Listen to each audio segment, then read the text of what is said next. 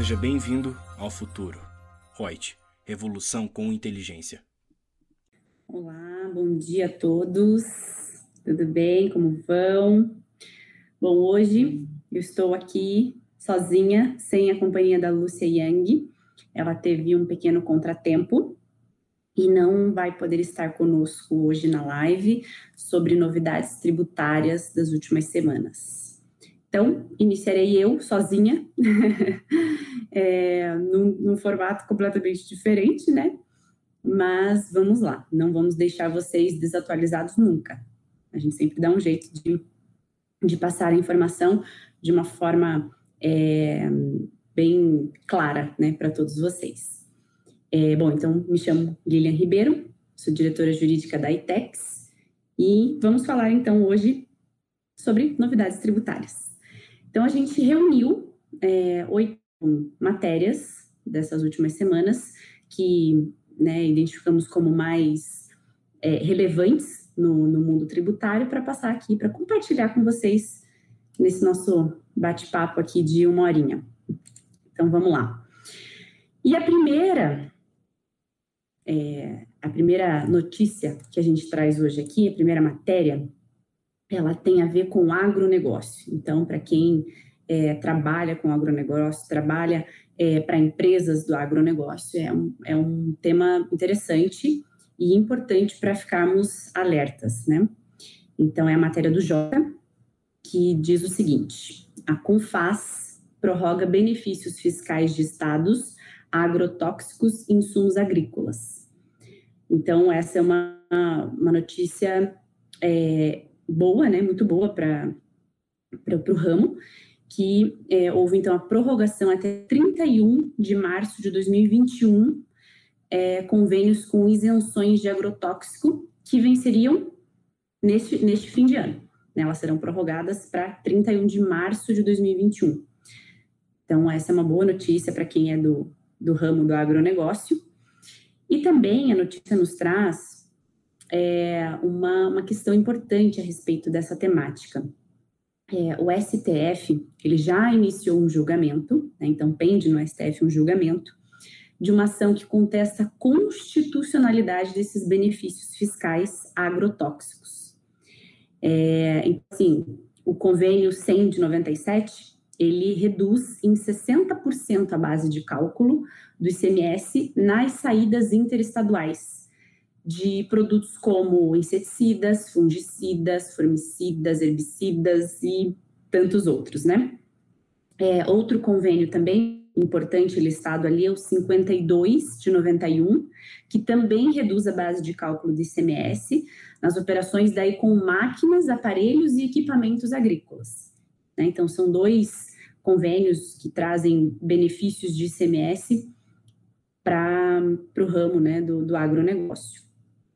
Mas esses benefícios estão aí é, nas vistas né, de, de serem julgados pelo STF se são constitucionais ou não.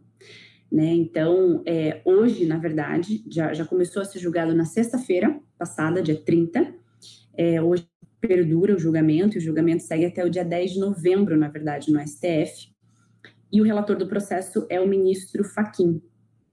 É, então, assim, um, a ação, né, ela foi proposta pelo PSOL, uma ação direta de inconstitucionalidade, né, uma ADI. Ela foi, na verdade, iniciada, foi aberta em 2016. E o partido argumenta que é, esses defensivos agrícolas, né, é, eles ameaçam o direito a um ambiente equilibrado, à saúde.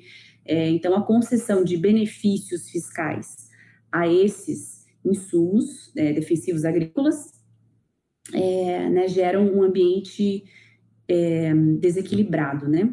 Então, prejudica a saúde, etc. Então, é isso que pende no STF, a gente acompanha né, é, o julgamento, vamos, vamos verificar se até o dia 10 de novembro realmente a gente tem uma definição desse tema. O ministro Edson Fachin, que é o relator, né, como eu já falei para vocês, ele tem o posicionamento de derrubar a isenção, né, ele já votou nesse sentido, e então a gente aguarda né, para para sentir qual vai ser a, a, a, o posicionamento dos demais ministros, né? Então, fica aí a, importante é, é, discussão aí no meio, é, no meio tributário, jurídico, é, voltado para o agronegócio. E é tão difícil não ter a Lúcia aqui para a gente compartilhar e debater, mas vamos seguir, né? Então a gente tem, a gente trouxe também uma segunda, é, uma segunda notícia interessante também. É, jogos eletrônicos têm alíquota de IPI reduzida. Então, para quem é adepto dos jogos eletrônicos e para aqueles que comercializam também, tem aí uma, uma importante e uma boa notícia, né? É o decreto 10532 diminui a alíquota de IPI de 40% para 30%, né? Então, houve aí 10% né, é, de, de economia sobre consoles e máquinas de jogos de vídeos, é, acessórios destes também, enfim. Então, aí uma, uma importante redução. É um mercado que tem crescido, né? É, acho que agora, principalmente na era digital, tecnológica, ainda mais é importante uma notícia como essa, né? É, porque a gente vê um, benefícios, concessões do, do Estado um, nesses, nesses produtos, nesse, né, nesse, nesse comércio, né? E, e, é um comércio muito importante, né? Então a gente também é, fica de olho e, e, traz essa notícia para vocês. É, previsão da Receita Federal é de um impacto de 5,4 milhões na arrecadação neste ano, né? A renúncia, então, para o exercício de 2021, ela deverá ser de 36,28 milhões para o exercício de 2022. Então, né, por essas é, é, previsões de valores aí, já, já, já se pressupõe que é um mercado bem crescente, né? Então fica aí uma boa notícia para os amantes de jogos eletrônicos e para aqueles que também comercializam. E, ah, gente, vou dar uma pausa aqui na, na, na continuidade das, das novidades tributárias para dizer a vocês que se tiverem alguma pergunta, algum comentário a fazer, por favor, façam. Né? É, dialoguem comigo, não me deixem sozinha. É, e a gente vai também construindo aí uma, um, é, né, uma fala por, é, por mensagens, né? Já que eu não tenho a minha parceira hoje, Lúcia. E também não esqueçam de nos seguir nas redes sociais, né? Que, que vão, vão estar por aqui, imagino eu. nos sigam lá e, e compartilhem é, as, os nossos conteúdos. Eles também todos estão disponíveis em podcasts, então é, é, muito bacana, é muito legal a gente aproveitar o nosso tempo, né, nos, nos nutrindo de informações que são bem relevantes para o nosso dia a dia, ainda mais se você atua na área, é, não deixe de, de consumir é, esse bom produto que, que a gente né, promove para vocês. Bom, então, feito o merchan, passamos para a terceira notícia.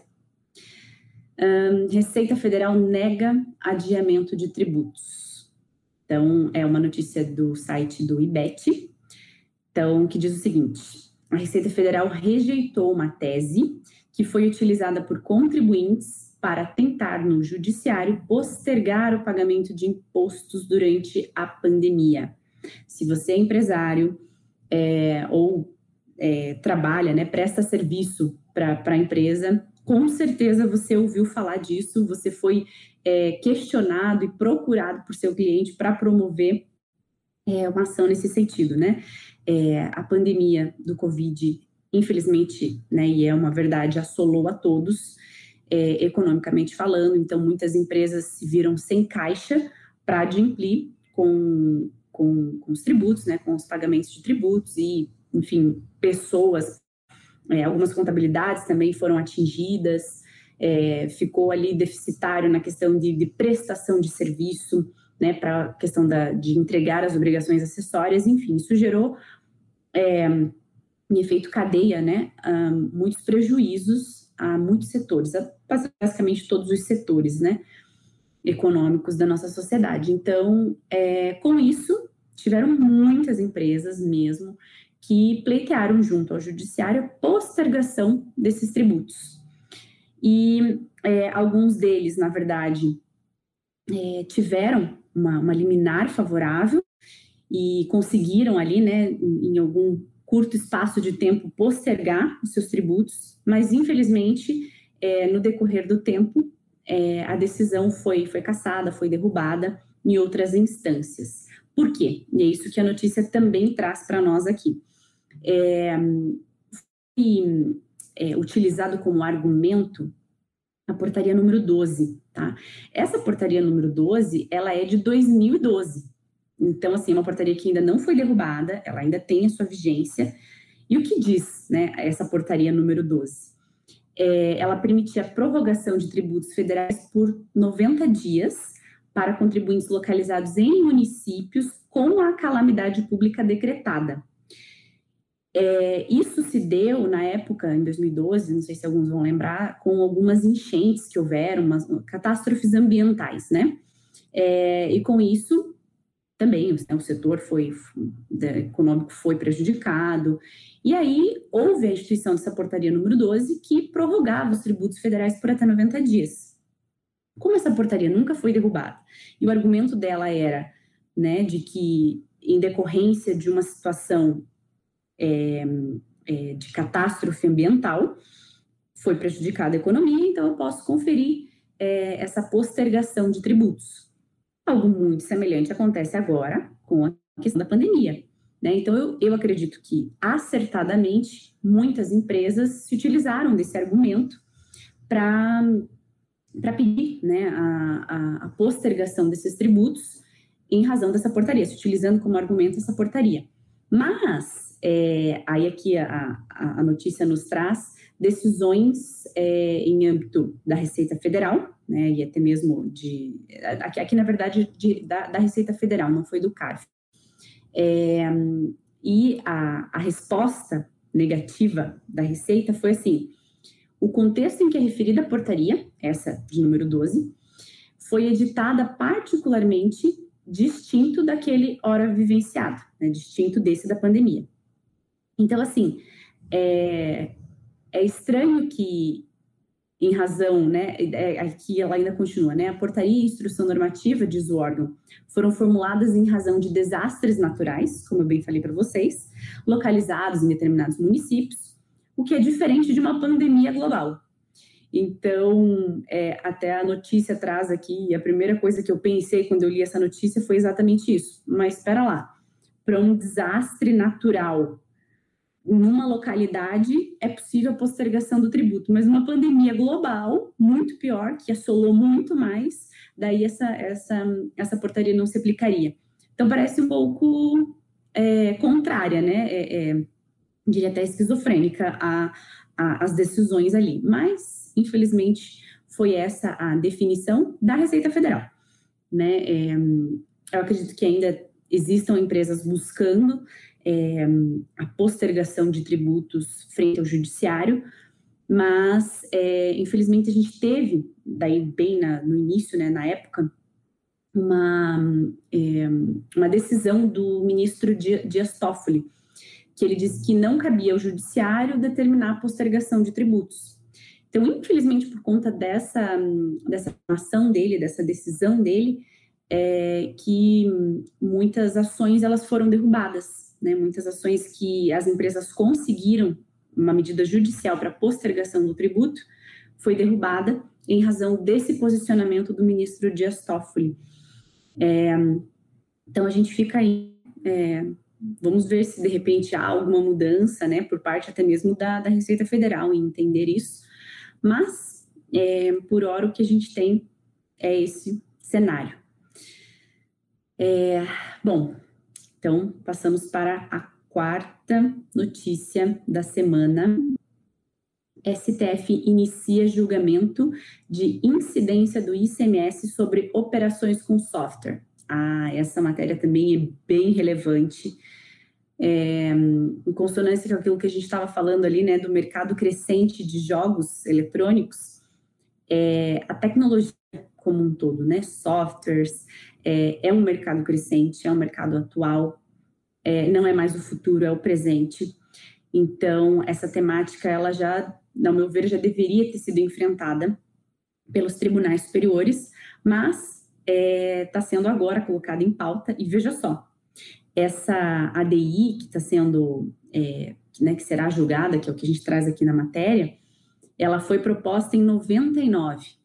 Então, é, né, é, são muitos anos aí para definição de um tema que hoje eu enxergo como algo é, é, de suma importância, né, de extrema importância, definir se é, a tributação do software ela é abarcada pelo ICMS, pelo ISS ou por nenhum dos dois, né? Cada, é, eu acho que existe no mundo jurídico aí é, muitos juristas, muitos operadores do, que divergem bastante a respeito é, desse entendimento, né? O que, é, qual é o tributo incidente sobre a comercialização, sobre a operação com softwares, né? Então, a, a notícia traz assim como tema, né? O plenário do STF deu início, então, ao julgamento de duas ações que questionam a incidência do ICMS nas operações com programas de computador.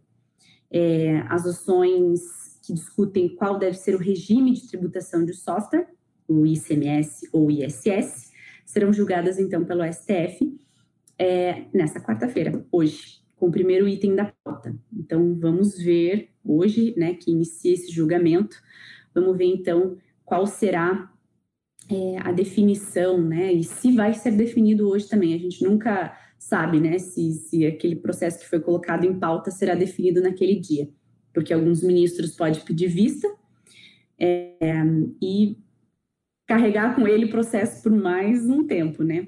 E, e aí, assim, essa ADI, né, como eu falei para vocês, ela foi proposta em 99, foi pelo MDB, é, para questionar uma lei do Mato Grosso, do, do Mato Grosso é, a respeito da, da incidência do ICMS nas operações de cópia de exemplares dos programas de computador, né? Então, assim, não é uma... É, não é um caso simples, como eu falei, existem muitas correntes divergentes a respeito do que, é, de qual tributo incide sobre é, a comercialização, a operação com softwares, né?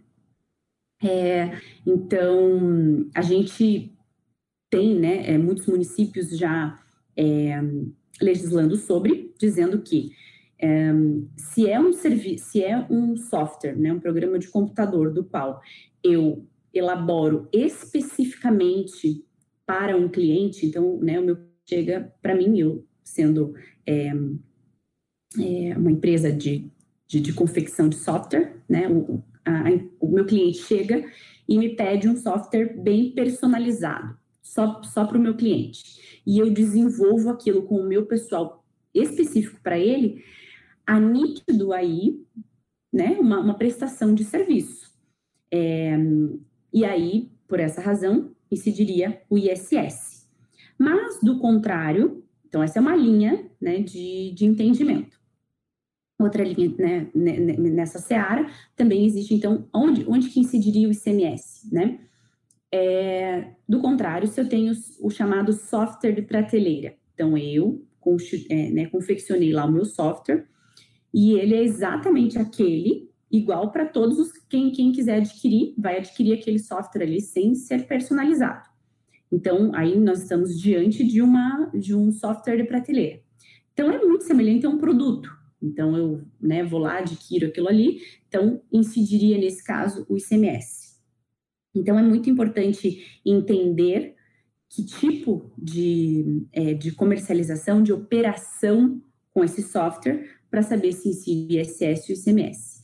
Mas há uma divergência muito grande, né? Às vezes é, o cliente ele opera de fato é, com um software que é serviço e há uma, uma briga, uma disputa do Estado e do município é, querendo né, essa fatia, essa parcela aí do, do tributo, né, dizendo que não, é serviço, não, é produto.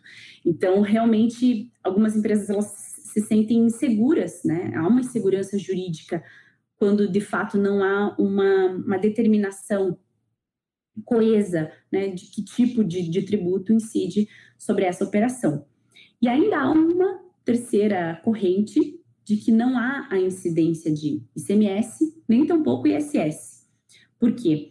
É, de fato, muitas empresas, elas, elas apenas comercializam, operam um, com a cessão né, do, do software, com, com uma licença. Então, ela seria semelhante a um aluguel, porque eu tenho lá, eu confeccionei e ela está à disposição lá. Eu apenas eh, né, é, concedo essa licença para ela, ela utiliza pelo tempo em que ela, que ela é, quiser usufruir, pagando um valor mensal, semelhante a um aluguel por aquilo que ela está utilizando.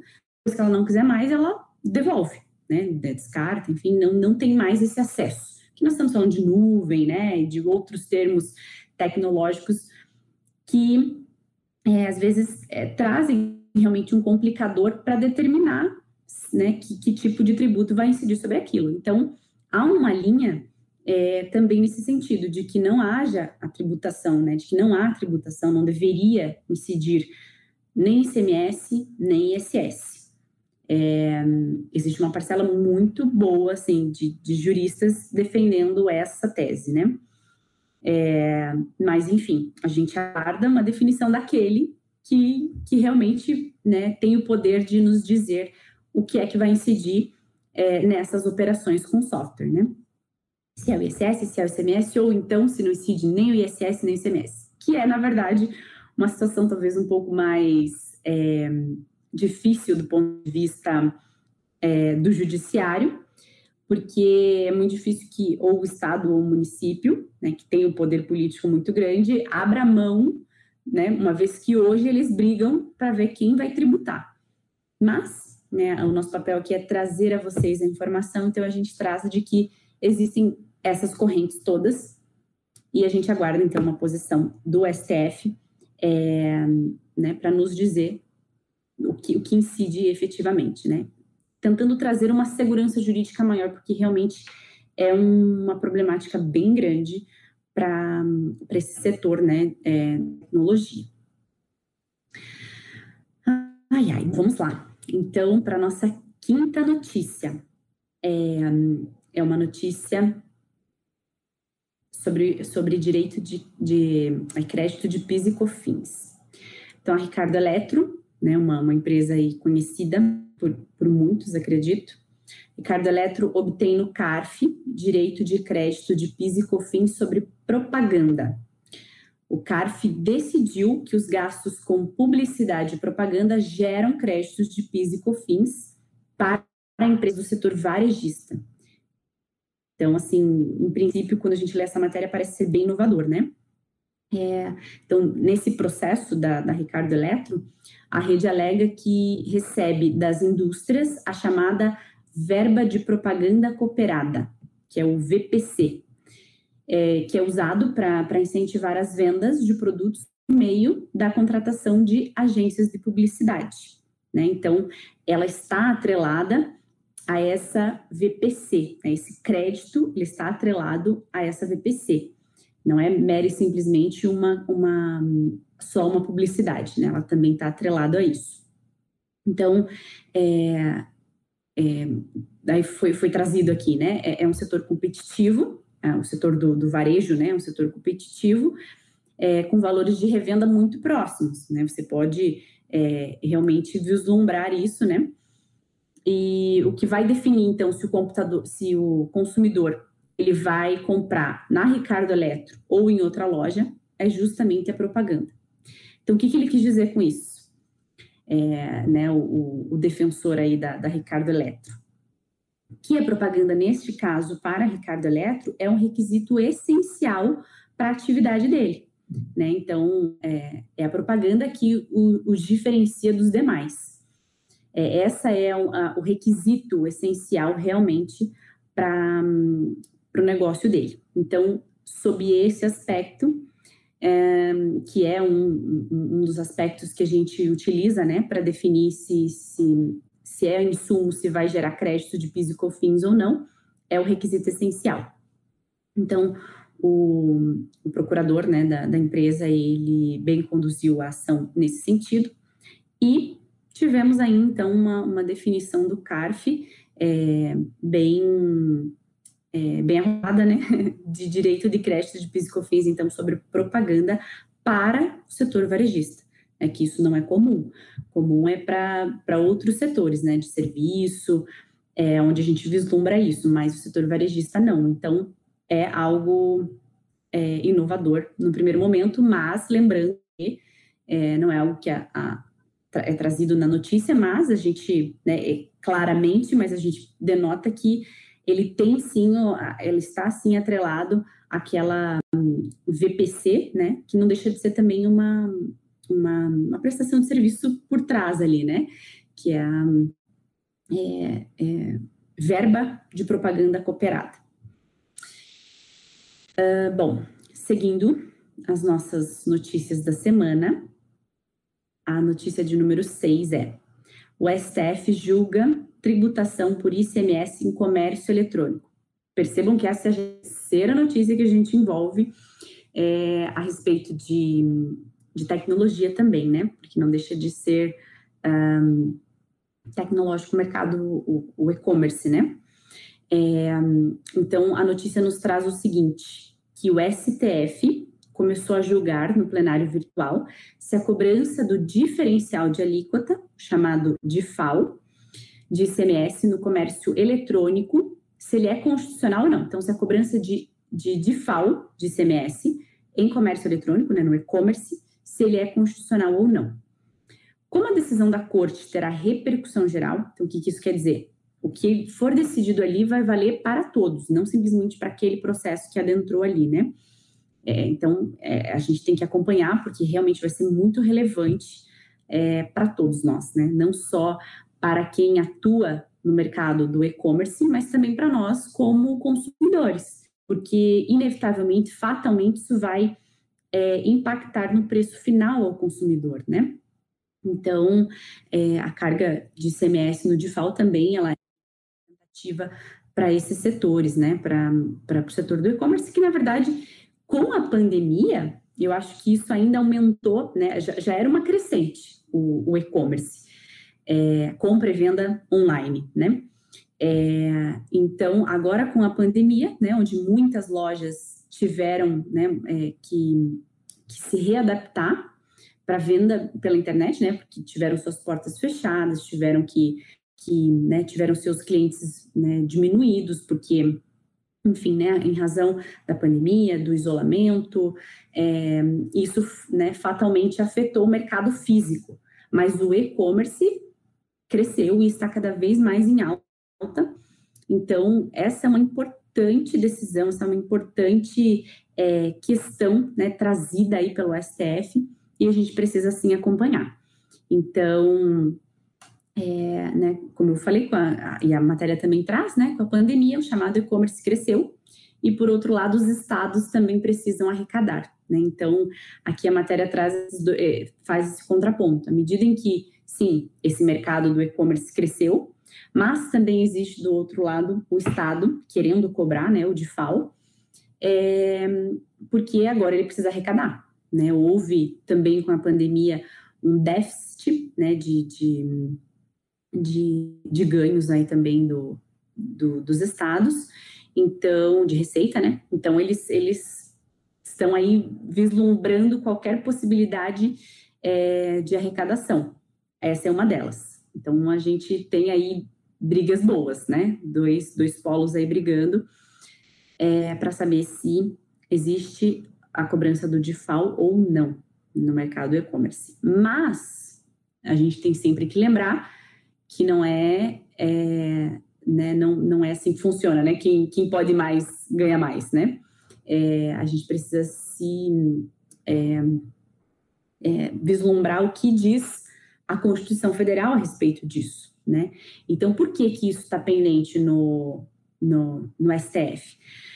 Porque em 2015 é, foi promulgada uma emenda constitucional número 87, que estabeleceu que estados do, do destino da mercadoria poderiam cobrar um diferencial de alíquota de ICMS nas operações destinadas a consumidor final, contribuintes ou não do imposto. Então, o que, que isso quer dizer? Por exemplo, uma loja de São Paulo, ela, né, varejista ali, por, por e-commerce, ela vende um micro-ondas para um consumidor final que está no Ceará. Então, é, esse varejista, né, ele, ele, terá que pagar, terá que recolher o ICMS é, para o fisco paulista e o ICMS de FAO, diferencial de alíquota, para a fazenda cearense também. É, então, na prática, é assim que ocorre. E aí, essa ação judicial, ela, ela, é, ela visa, né, na verdade, questionar que um, o que foi trazido para instaurar esse, para aplicar esse DIFAL, é, foi através de, uma, é, de convênios, né, do, do CONFAS, e, e, assim, de fato, a gente encontra um óbice na Constituição Federal que diz o quê? Para instituir tributos, é, é preciso uma lei complementar, né? Porque ela tem um quórum maior, ela tem é, debate maior, enfim, é uma exigência formal prevista constitucionalmente. Então, eu não posso simplesmente, eu, Estado, é, um, declarar a cobrança de tributo através de convênio, né, pelo CONFAS. Não, eu preciso, e a Constituição me diz isso, realizar isso através de uma lei complementar. E isso não foi feito através de uma lei complementar. Então, nós temos lá o artigo 146 da Constituição, que exige lei complementar para regulamentar é, impostos em geral. E a gente ainda tem o artigo 155 também da Constituição, que reforça a necessidade de lei complementar para cobrança específica do ICMS. Então, assim, a gente tem vedações bem importantes na Constituição Federal, nossa Carta Magna, vedando é, atribuir né, o DIFAL um, através de convênios, né? Então, o ministro Marco Aurélio já proferiu o, o voto dele, inclusive ele sugeriu a tese, e a, a a sugestão dele foi, foi exatamente assim, eu vou, vou ler aqui. A cobrança do, diferen, do diferencial de alíquota alusiva ao ICMS, conforme introduzido pela Emenda Constitucional 87 de 2015, pressupõe a edição de lei complementar, veiculando normas gerais.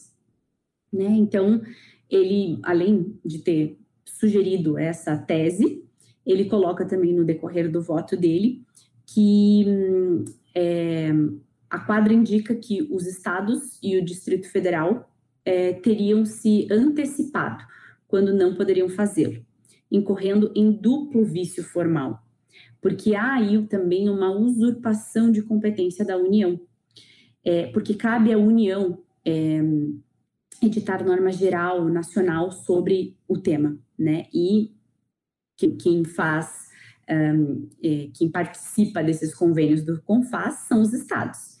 Então, os estados estão legislando sobre isso. Não pode. É a União que tem, que, é, que tem a competência para isso, né? Então, como eu falei anteriormente, é, tentar fazer isso por meio de uma lei ordinária ou por convênio, qualquer outra coisa que não lei complementar, já é um vício formal, já está inconstitucionalmente, é, já está inconstitucional por vício formal. E além disso, ainda tem o agravante de que são os estados confabulando isso, quando na verdade quem é competente para para instituir, né, é, esse tributo é a União, né? Então há aí uma série de é, nessas né, duas nuances aí do julgamento que, é, a um ver estritamente técnico, seria é, inviável uma solução diferente da inconstitucionalidade, né? porque assim como Marco Aurélio, o ministro, já proferiu o voto dele, a gente imagina que é, os demais também sigam o relator, né? porque há claro vício formal nessa situação. Mas a gente acompanha porque a gente sabe que é, os nossos tribunais superiores é uma caixinha de surpresa, né? Quando a gente imagina que vai julgar de determinada forma, por vezes ele nos surpreende. Nos surpreende. Então a gente continua acompanhando essa e vamos, vamos trazer, trazendo aí para vocês conforme for havendo mudanças. É, e, e aí eu vou dar uma pausa para verificar, porque eu é, tenho aqui, tomei aqui o lugar da Lúcia, né? então vamos verificar aqui o que, que a gente já tem de comentários a respeito dessa nossa live. Um, vamos lá, Luciano Lima diz: Olá, bom dia. E é, tem só bom dias hoje. O Fábio Fernandes também, bom dia a todos. A Bárbara, ótimo tema. Que bacana, gente. Que bom que vocês estão acompanhando conosco a live. Fico bem feliz, por mais que eu esteja assumindo essa missão aí difícil de conduzir sem a Lúcia, que bom que vocês estão acompanhando a gente. E, e a gente fica né, aqui é, à disposição de todos vocês para a gente continuar discutindo a partir daqui, né, depois daqui. E a gente já caminha para o final, um, porque agora a gente tem mais duas notícias apenas. Então, por isso que eu dei essa pausa para a gente compartilhar um pouquinho. Se vocês tiverem dúvidas, se tiverem coisas a acrescentar, vamos, vamos compartilhando ali também, galera, porque é, é, bem, é bem interessante, né? Quando há essa troca de conhecimento e não apenas uma pessoa só falando, né? Mas, enfim, a gente segue. Então, a nossa sétima notícia, ela também vinculada no J, é STF ação sobre benefícios fiscais de exportadoras tem repercussão geral. Então, o recurso pendente no STF, ele discute a aplicação do princípio da anterioridade anual em casos de redução de benefícios fiscais previstos no regime especial de reintegração de valores tributários para empresas exportadodoras, o chamado reintegra. Então, às vezes, para quem não é da área, fica um pouco complicado de, de entender, né, esse nome extenso, mas para quem já é da área, já está habituado, já sabe o que é o reintegra, né? Mas eu até vou repetir para quem, quem perdeu aí. É regime especial de reintegração de valores tributários para empresas exportadoras. Que, é, é, digamos assim, para melhor explicar o que seja isso, né, antes da gente adentrar o tema, então é um programa criado pelo governo, o Reintegra, né? É um programa criado pelo governo federal para incentivar a exportação de produtos manufaturados. Tá? Então, é um benefício fiscal que tem por finalidade é, retornar de forma integral ou parcial o resíduo tributário remanescente na cadeia de produção de produtos exportados. Né? Então, esse benefício possibilita que as empresas exportadoras tenham de volta é, valores pagos em tributos, como PIS, COFINS, é, IR retido na fonte, então, é, acaba sendo, né, ela paga, mas ela tem depois um retorno desse, é, desses tributos pagos. Esse é o reintegra, né? É, ele até é, é alusivo à, à, ideia, né, de, de reintegrar aquilo que eu já paguei. Né? Então, eu tenho de volta aquilo. É um benefício fiscal e ele está sendo, então, julgado, né, pelo STF se então, na verdade, é um recurso é, ajuizado pela Levantina Natural Stone Brasil, e ela discute a constitucionalidade da aplicação imediata da redução de alíquotas do benefício concedido à empresa. Então, de acordo com os autos, no dia 30 de maio de 2018 foi editado um decreto, o 9393 de 2018, que reduziu a alíquota de crédito tributário do Reintegra de 2 para 0,1 é, com validade a partir do dia 1 de junho de 2018. E daí a contribuinte alega que a mudança abrupta das alíquotas deve ser considerada como um aumento indireto de tributo, né? Porque uma vez que é, é, a empresa obteria esse crédito de 2%, né, do que ela pagou, agora ela vai, né, depois desse decreto, ela vai passar a receber 0,1%. Então, de fato, há um aumento indireto de tributo, né? Porque ela já tinha a expectativa de receber 2%. A partir desse decreto, ela passa a receber 0,1%. Então, há aí um. É, ela estava contando com um crédito tributário que agora vai ser menor. Então, há uma, uma, uma espécie de, uma, de um aumento de carga tributária indireto, é, com repercussão direta no fluxo de caixa da empresa, pois quanto, é, pois quanto menor o montante ressarcido, maior será o desembolso para recolhimento dos tributos diretos devidos, né? Como o IRPJ, CSI, por exemplo. Então, por isso, para essa contribuinte, né, que, tá, que questiona essa situação junto ao STF, os efeitos da redução, eles deveriam obedecer, obedecer o princípio da anterioridade anual, ou seja, a diminuição do benefício só poderia valer no exercício fiscal seguinte, então, na verdade, a discussão não é a respeito de é, se deve ou não ser caçado esse benefício ou ser reduzido esse benefício, mas é que é, para aquele ano, né, normalmente as empresas elas se programam para o ano, ainda mais se ela é lucro real, se ela né, pelo regime de apuração ela do seu imposto de renda e contribuição, ela se programa para o ano todo.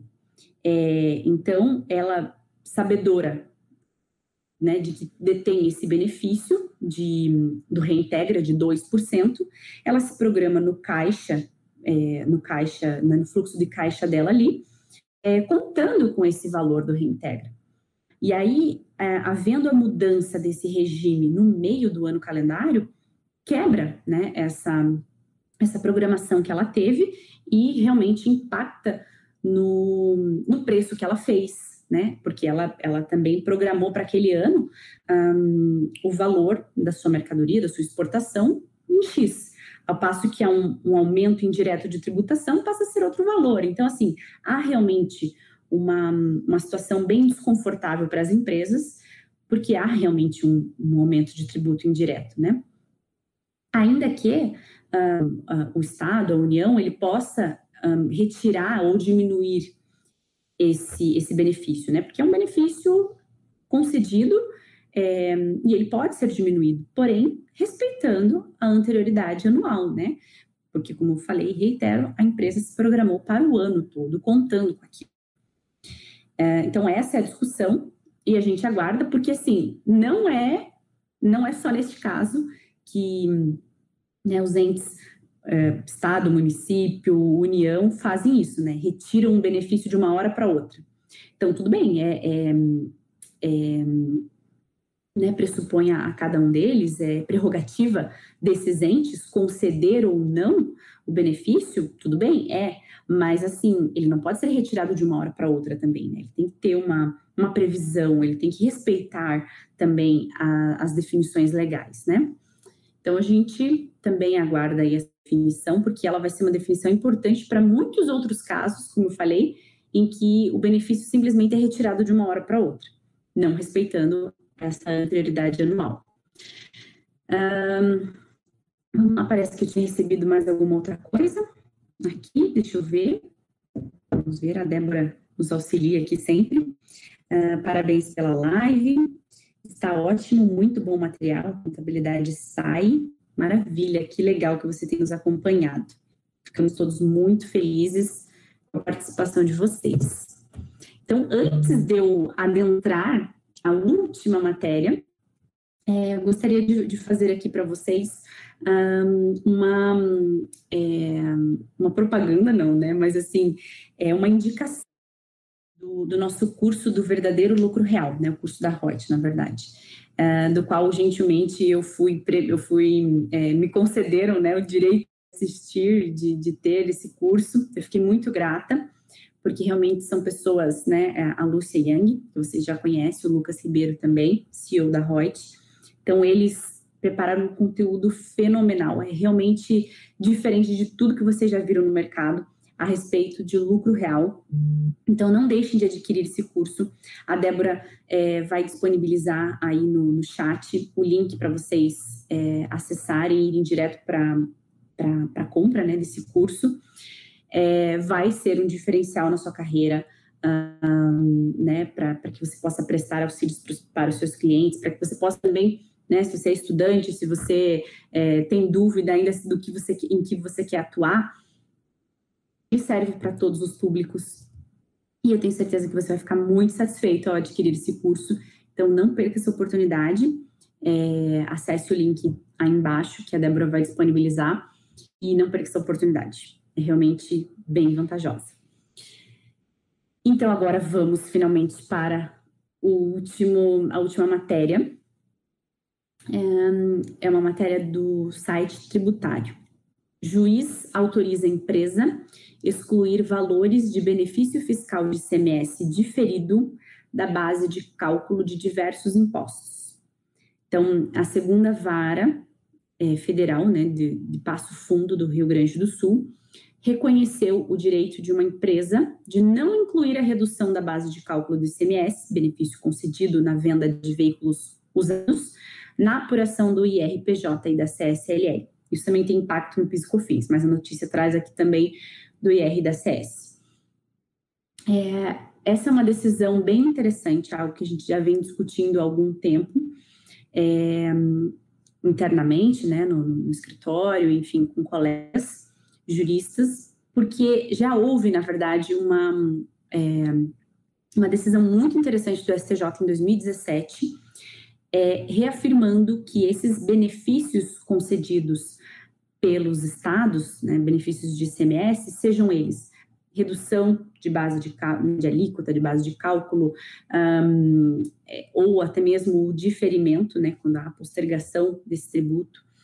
É, todos esses benefícios, eles são é, concedidos pelos estados, e essa decisão do, do STJ, ela diz exatamente o seguinte, uma vez que é, é da, é, da alçada do Estado conceder ou não esse benefício, não pode a União tributar é, essa parcela do qual o Estado abriu mão. Porque o Estado abriu mão justamente com um propósito, né, de, de chamar, de incentivar empresas a permanecerem naquele local, é, né, gerar geração de empregos. Então, assim, houve um propósito do qual o Estado concedeu esse benefício e não pode, então, a União, sobre esse pretexto, é, tributar essa parcela do qual o Estado abriu mão. Por quê? Porque a gente tem um princípio chamado é, princípio da imunidade recíproca dos entes, um, onde é, pressupõe que um, um, ente não pode tributar receita do outro, né? Então, e haveria aí uma, uma tributação de receita, porque aquela receita de fato é do Estado. Ele abriu mão por um propósito para né, determinadas empresas, para determinados negócios. Então ele abriu mão daquela receita, mas continua sendo dele. Então não pode a União ir lá e tributar com IRPJ e CSLL, considerando que aquilo é uma receita, é um ingresso da, da empresa, porque de fato não é. é então essa decisão ela só reforça um, aquilo que já veio, né, que já, já, já veio é, consolidado pelo STJ em 2017 e confirmada também por outros TRFs, né, Tribunais Regionais Federais, uh, nesse sentido. O, o, diferimento, ele, ele tinha ainda uma certa é, que, dúvida, né, porque ele, ele, de fato não é uma...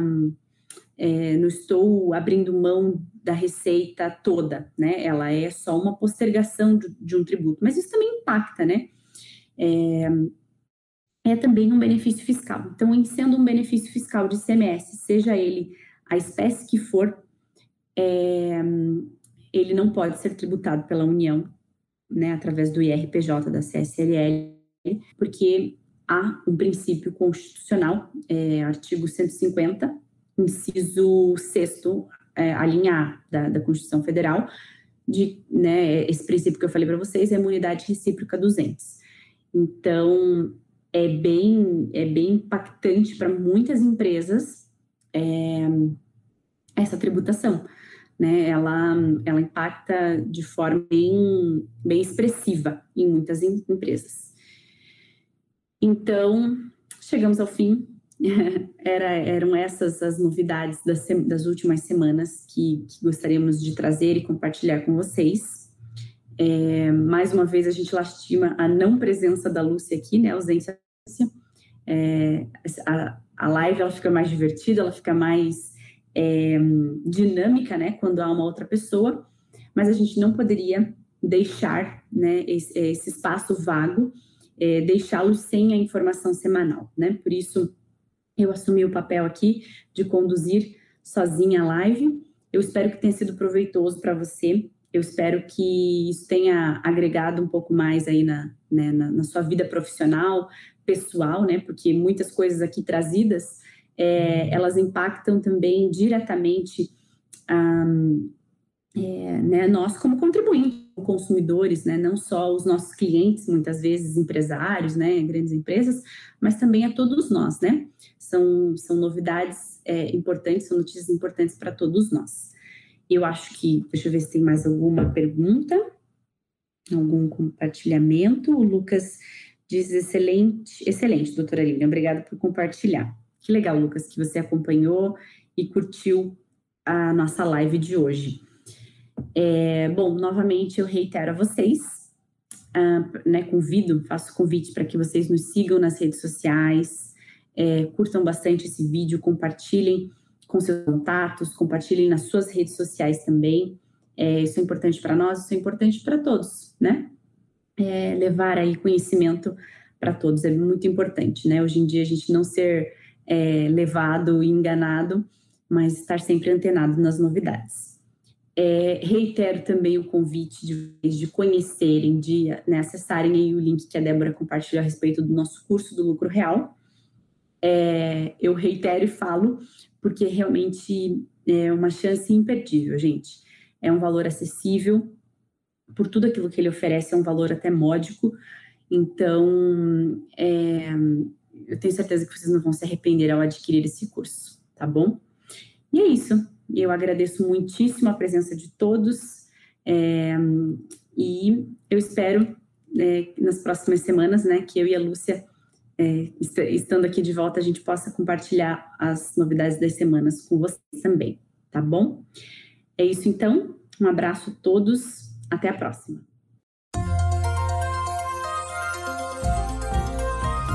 Gostou do nosso podcast?